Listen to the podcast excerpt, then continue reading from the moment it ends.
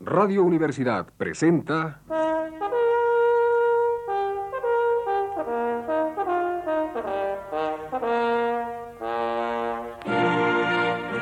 Testimonios.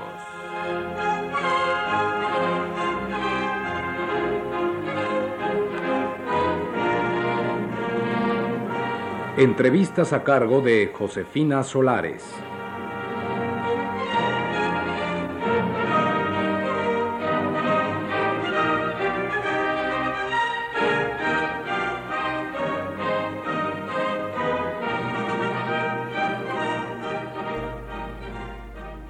Está con nosotros el escritor Augusto Monterroso, autor de obras completas y otros cuentos y La oveja negra y demás fábulas.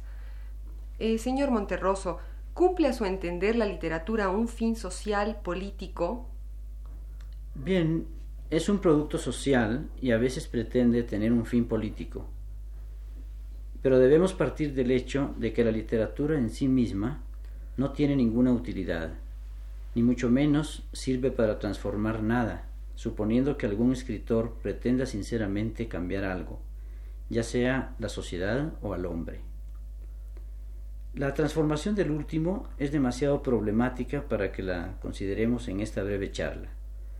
En cuanto a la primera, es tarea de los políticos o de los hombres de acción que puedan llevar algunas ideas a la práctica.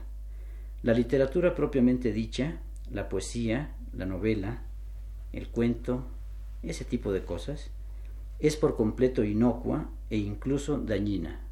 Es el opio de la clase media, y como el cine, una fábrica de sueños, de representaciones armadas sobre el viento.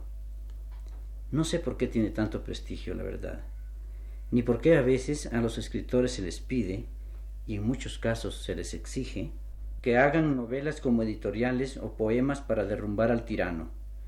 Otra cosa es que el novelista, el poeta o el ensayista quieran hacerlo, para estar de acuerdo con el dicho siguiendo este tono vulgar que he empleado hasta aquí, de que soñar no cuesta nada. La proliferación, por ejemplo, en los Estados Unidos de los libros más duros, de los libros de protesta, unos ocho o diez bestsellers al año, hace que cuando los lee la gente se imagine que actúa. Es más valiosa la acción del joven que rompe o quema su tarjeta de reclutamiento que leer estos ocho libros, incluso que escribirlos. Cuando estos libros y los millones de discos con canciones de protesta sean prohibidos y tengan que ser leídos u oídos en alguna especie de catacumbas, entonces va a suceder algo con ellos. La ilusión de que se hace camino al oír cantar que se hace camino al andar es nefasta. Bueno, cada clase tiene el opio que se merece. Señor Monterroso, ¿pueden separarse la postura política del escritor y su creación literaria? No, yo creo que no pueden. Sabemos ya que cualquier actitud es una actitud política. Claro, estas actitudes alcanzan, por supuesto, una gama muy extensa. En cuanto a la literatura, es decir, a la actitud política del escritor y la relación de ésta con su creación literaria, no siempre aparece en forma tan evidente. El juicio sobre la obra de cualquier escritor está siempre teñido por los prejuicios dominantes en su tiempo o en su circunstancia, o en fin por la exigencia o la prisa con que determinadas personas, bien o mal intencionadas, quieren que las cosas cambien. Usted ve, por ejemplo, ahora que Dostoyevsky vuelve a ser editado en su patria, y Kafka considerado por fin un crítico del capitalismo. Sea cual haya sido su posición frente a los regímenes en que les tocó escribir, lo que no parece entenderse es que ninguno de los dos estaba en lo fundamental descontento con ningún sistema político, sino como todo buen escritor, como Cervantes o como Swift, descontentos con el género humano, simple y sencillamente. Por otra parte, igualar la vida con el pensamiento es muy peligroso. Cuando esto de veras sucede, lleva, en el peor de los casos, como digamos en el de Dante, al destierro, en el mejor a la cárcel o la muerte. Boesio, el cerebro más fino de su tiempo, es muerto en prisión de un mazazo en la cabeza. José Martí, el mejor del suyo, no sé de cuántas balas en una playa de Cuba. A León Blois lo matan de hambre sus amigos. Murió efectivamente de hambre. ¿Para qué seguir? Quizá no se deba ser tan sombrío. Siempre hay la manera de recibir honores y abundancia de proteínas en vez de plomo, y de hacerse la ilusión de que la literatura o las ideas por sí solas sirven para algo más que para aplacar la conciencia, divertir o hacer llorar un poco a los burgueses y adormecer aún más a la clase media. Eh, señor Monterroso, se ha hablado de una tendencia moralista en algunos de sus escritos. ¿Está usted de acuerdo con ello? Ah, ¿se ha hablado de eso? Desde luego que no. Si alguien quiere extraer de ellos alguna moraleja, pues está en su derecho y puede hacerlo. Corregir las malas costumbres de la gente es una tarea demasiado fácil que hay que dejar a las autoridades. El escritor debe ocuparse de lo verdaderamente arduo, el buen uso del gerundio, por ejemplo, o de la preposición a, que se acostumbra a emplear mal. Por cierto que yo me gano la vida corrigiendo esta mala costumbre. ¿Cree usted que ha faltado la sátira en nuestra literatura? Sí, pienso que sí ha faltado. Bueno, usted me preguntará que a qué se debe. En Hispanoamérica somos lo suficientemente ingenuos para creer que todo está bien, o lo bastante escépticos para creer que algo tenga remedio. Yo en lo personal creo que excepto un poco de smog, todo está muy bien.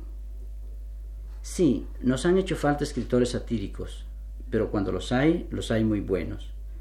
Carlos Monsiváis es un extraordinario escritor satírico. Pero la escasez no importa. Por fortuna, se trata del género más inútil de todos. Con una novela, digamos, usted puede entretener los ocios de un policía e inclusive hacerlo imaginarse que es un ladrón.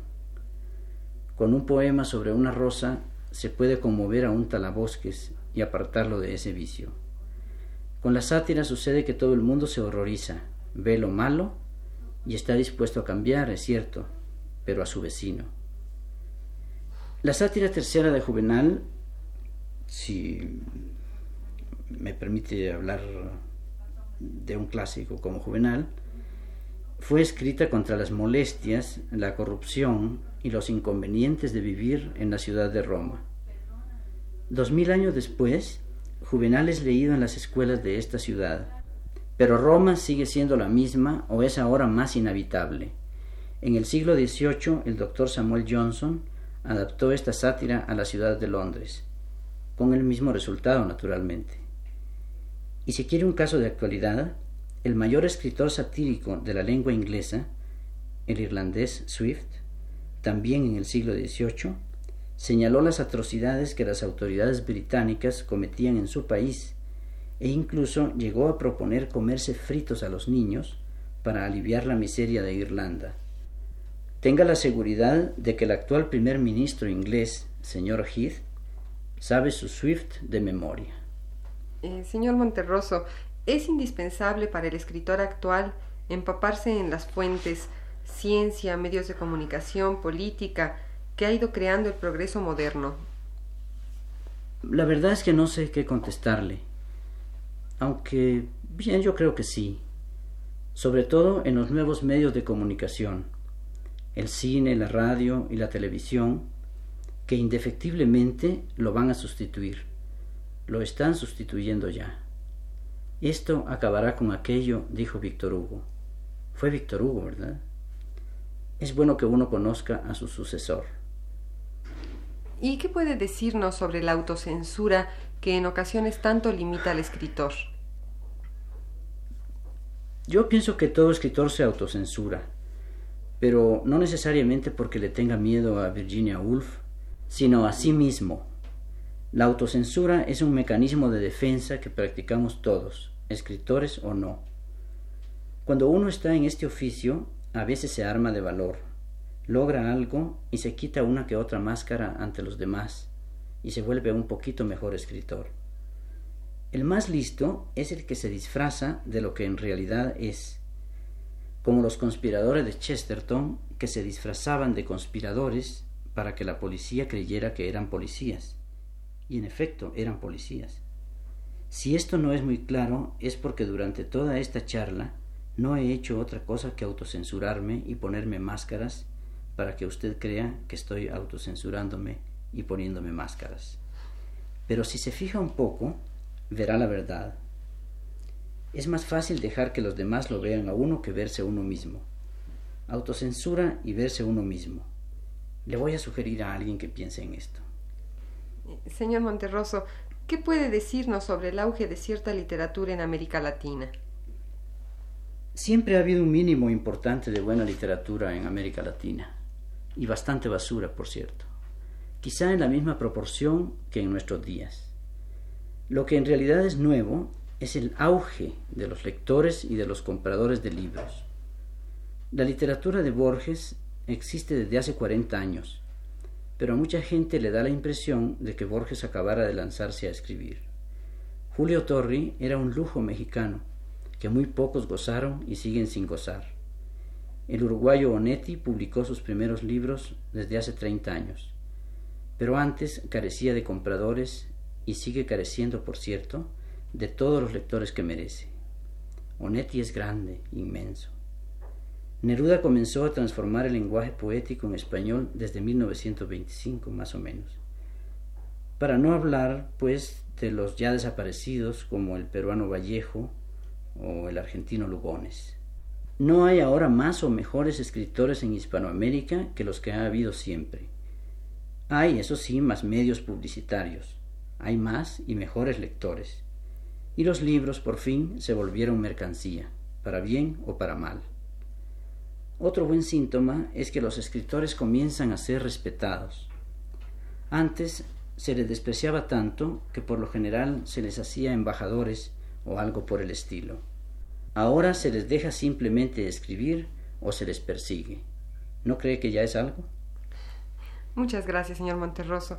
Esta noche estuvo con nosotros el escritor Augusto Monterroso, autor de obras completas y otros cuentos, y La oveja negra y demás fábulas. Radio Universidad presentó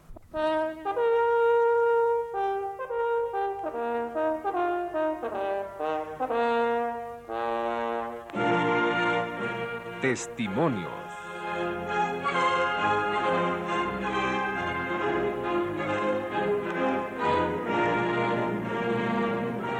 Entrevistas a cargo de Josefina Solares.